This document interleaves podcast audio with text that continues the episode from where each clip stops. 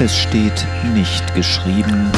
Du sollst den Herrn, deinen Gott, lieben mit dem Herzen, mit der Seele, mit deinem Denken und mit deiner Kraft.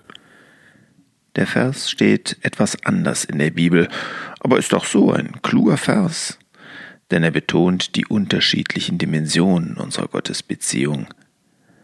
Dabei geht es um keine messerscharfe Analyse, wie genau diese Bereiche definiert sind oder wo die Grenze zwischen Herz und Seele exakt verläuft oder ob alle Vorgänge in unserem Großhirn zum Denken zählen. Die Botschaft ist wohl vor allem, dass wir keinen Bereich aussparen sollen. Das zeigen am eindrücklichsten Beispiele von einseitiger Gottesliebe die Logikerin, deren Glaube reine Kopfsache bleibt, oder der Schwärmer, dessen Hochgefühlen die geistliche Substanz fehlt. Die Martha-Typen, deren Glaube sich darin erschöpft, ihre Kraft in den Dienst zu stellen, oder die Maria-Typen, deren vergeistigte Frömmelei die Früchte fehlen. Aber das Zitat, mit dem Jesus auf die Frage nach dem höchsten Gebot antwortet, stellt den Bereich noch ein Wörtchen voran.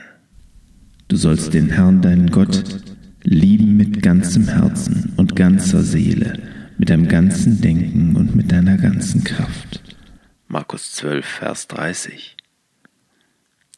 Ganzes Herz, ganze Seele, ganzes Denken, ganze Kraft. Das Wort droht unterzugehen, wenn man es nicht betont. Aber ist das auch nicht zu viel verlangt?